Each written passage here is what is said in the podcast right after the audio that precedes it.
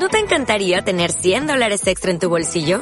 Haz que un experto bilingüe de TurboTax declare tus impuestos para el 31 de marzo y obtén 100 dólares de vuelta al instante. Porque no importa cuáles hayan sido tus logros del año pasado, TurboTax hace que cuenten. Obtén 100 dólares de vuelta y tus impuestos con 100% de precisión. Solo con Intuit TurboTax. Debes declarar para el 31 de marzo. Crédito solo aplicable al costo de la presentación federal con TurboTax Full Service. Oferta sujeta a cambios o cancelación en cualquier momento. No lo entiendo dijo el profesor Sander Kaplan, mientras su novia sollozaba en una almohada. Pensé que te gustaban los tulipanes. Sí, dijo. Es solo que me los compras todos los años. Está empezando a ser un poco impersonal. Es decir, esta vez ni siquiera incluiste una carta. Sander hizo una mueca. Su razonamiento era sólido. Me disculpo, dijo. Obviamente cometí un error de juicio. Trató de tomar su mano, pero ella la sacó de su alcance. ¿Recuerdas lo que hice por tu cumpleaños? dijo. Te conseguí ese nuevo mechero Bunsen que querías. Te tejí un par de calcetines de lana para que tus pies no se enfriaran en el laboratorio. Se cubrió la cara con las manos. Nunca haces ese tipo de esfuerzo por mí, gritó. Todo lo que haces es pensar en ti mismo. Eso es incorrecto, dijo Sander a la defensiva. ¿Qué hay del Emiladium? Me tomó nueve meses sintetizar ese elemento. ¿Y lo nombré por ti? Ibas a sintetizar ese elemento de cualquier manera, dijo Emily. Lo necesitabas para tu proyecto secreto. Esa cosa plateada en tu laboratorio. Emiladium no era sobre mí, fue sobre ti. Por el amor de Dios, ¿ni siquiera me dirás lo que hace? Sander suspiró. Ella había dicho un excelente punto. ¿Hay algo que pueda hacer para compensártelo? preguntó. Emily parpadeó para contener algunas lágrimas. No lo sé, dijo ella. Quiero decir, no es que puedas retroceder el tiempo y darme un regalo diferente. La expresión de Sander se iluminó. E, espera ahí, dijo poniéndose de pie. Vuelvo enseguida. Sander corrió por el pasillo, se arrastró hacia su laboratorio y cerró la puerta detrás de él. Su máquina del tiempo estaba justo ahí donde la había dejado. Subió al orbe plateado y encendió el interruptor. Su plan era simple, viajar en el tiempo hasta esta mañana encontrar un nuevo regalo para Emily y llevarlo hasta el presente. Pero había un par de riesgos. Existía la posibilidad, por ejemplo, de que usar la máquina causara la explosión del universo. Nunca antes había probado esa cosa. Tampoco había garantía de que pudiera encontrar un buen regalo. Solo tenía suficiente Emiladium para alimentar cinco minutos de viaje en el tiempo. Eso no le daba mucho margen de maniobra. Donde quiera que fuera, tendría que comprar de manera eficiente. Sander solía ser un buen solucionador de problemas. Por ejemplo, había inventado una máquina del tiempo. Pero la física cuántica y la hidráulica nuclear eran triviales en comparación con los rigores de las compras de regalos. Se masajeó las sienes, tratando de recordar si Emily había dado alguna pista últimamente. Vagamente recordó que estaba mirando un jarrón en Create and Barrel, pero ese lugar estaba lleno de jarrones. No había forma que él pudiera elegir el correcto. Estaba tratando de recordar el nombre de su perfume favorito cuando un pensamiento entró en su cabeza. Tal vez estaba pensando demasiado pequeño. Su máquina podía transportarlo a cualquier momento y lugar en la historia humana. ¿Por qué retroceder unas horas cuando podría retroceder unos siglos? Sabía que Emily amaba Shakespeare. Ella había escrito su tesis sobre una de sus tragedias. ¿Por qué no volver al Globe Theatre y pasarle un guion original? No sería demasiado difícil, razonó. Todo lo que tendría que hacer era correr detrás del escenario y agarrar uno. Sería el regalo más impresionante que alguna vez recibió en su vida. Pero, ¿De qué tragedia había escrito Emily su tesis? Sabía que era uno de los reyes, Richard del Algo o Charles del Algo, pero había muchos. ¿Qué pasaría si se equivocaba? Era demasiado arriesgado. Siempre hubo joyas. Él sabía las fechas generales de construcción de la tumba de Tut. Podría estacionarse frente a la pirámide, correr dentro y robarse una piedra de jade. Algunos esclavos hebreos probablemente lo perseguirían pero tan pronto como lograra regresar a su orbe estaría libre en casa. Ingresó las coordenadas y estaba a punto de presionar la palanca cuando comenzó a cuestionarse nuevamente. Comprar joyas de mujer siempre fue arriesgado. Emily tenía gustos muy específicos. ¿Y si a ella no le gustaba el jade? No era como si fuera capaz de regresar y devolverlo. Pensó en la noche que se conocieron. Estaba terminando su doctorado en ese momento y su laboratorio había cerrado temprano debido a la Pascua. Había metido los papeles en su maletín y se había arrastrado entre la lluvia hasta la estación de la calle 116. Eran las 4 y 5 de la mañana.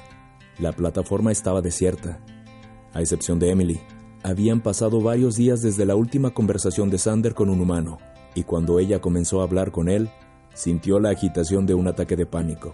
Pero la sonrisa amistosa de Emily logró de alguna manera tranquilizarlo. Estaba terriblemente alegre, dadas sus circunstancias. Su tarjeta de metro había expirado y las máquinas estaban rotas, dijo Emily, quien había estado varada por más de 20 minutos. ¿Estarías dispuesto a venderla? preguntó. Sander asintió y observó mientras buscaba en su bolso algo de dinero. Pasaron un minuto o dos antes de que se le ocurriera que ella le había dado la oportunidad de ser valiente. No tienes que reembolsar, me dijo. Voy a deslizarlo de forma gratuita. Ella le dio las gracias con entusiasmo y luego sorprendentemente envolvió los brazos alrededor de su torso. Sander no estaba acostumbrado al contacto físico, y aunque aquel abrazo fue breve, causó un hormigueo en todo su cuerpo, de la cabeza a los pies. Fue una sensación sorprendente, como caminar por un campo cargado eléctricamente. Todavía se sentía de esa manera cada vez que ella lo tocaba. Sander era ateo, y creía ferozmente en la causalidad aleatoria, pero al final de su paseo compartido en el metro, estaba seguro de haber experimentado un milagro. Esta maravillosa persona había aparecido de la nada y le había dado una oportunidad de amor, y a cambio, él le había dado tres años de miseria. Pensó en todos sus sábados por la noche en el laboratorio, ignorando sus llamadas, inventando excusas. Pensó en la forma en que ella había llorado cuando le dio los tulipanes. ¿Cómo podría compensar los tres años de ineptitud romántica con un solo regalo de cumpleaños? Tal vez la solución fue más simple de lo que pensaba. Había un lápiz y una libreta en su escritorio. Podría regresar unas horas y pasar la mañana escribiéndole una tarjeta. Le diría en una nota clara cuánto la amaba, cuánta felicidad sentía cada vez que veía su rostro sonriente. Pero Sander no era muy escritor. Sus oraciones saldrían mal, lo sabía. Tenía que haber una respuesta correcta. La corona de Cleopatra, la espada de Juana de Arco, un bebé dinosaurio, ¿qué era lo mejor que podría darle? El mejor regalo del mundo. Era el problema más difícil que había intentado resolver. Pero luego, como siempre, la solución vino a él.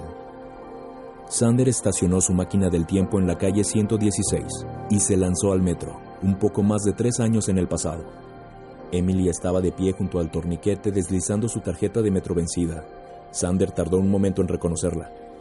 En sus recuerdos ella había usado un suéter de angora apretado y un lápiz labial rojo brillante, pero en realidad ella se había vestido de manera más informal. Una camiseta, un impermeable, unos jeans. Respiró hondo y se acercó a ella. Déjame adivinar. Tarjeta de metro caducada, dijo. Ella se rió entre dientes. ¿Cómo lo supiste? Tuve una corazonada, dijo. Vamos, deslizaré mi tarjeta para que pases. ¿Está bien? dijo.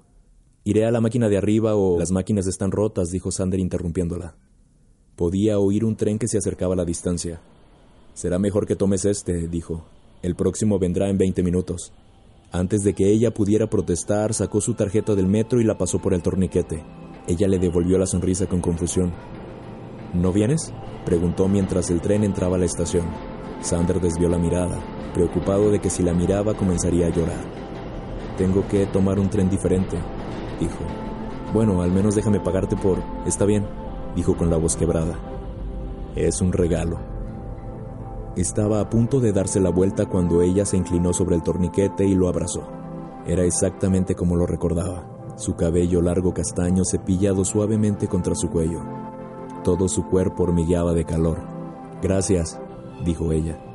Trató de decir de nada, pero las palabras quedaron atrapadas en su garganta. Él se despidió con la mano cuando ella abordaba el tren.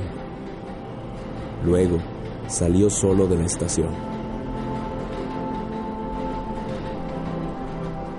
El regalo, Simon Rich.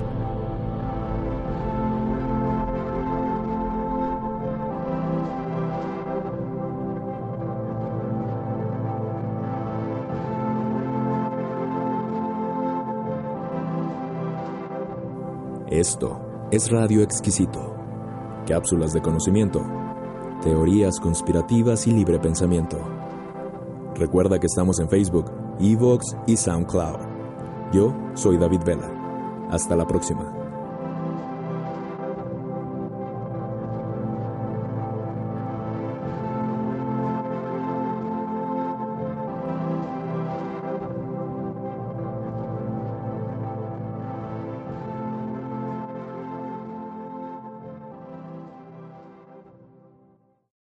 O'Reilly Auto Parts puede ayudarte a encontrar un taller mecánico cerca de ti. Para más información, llama a tu tienda O'Reilly Auto Parts o visita oreillyauto.com.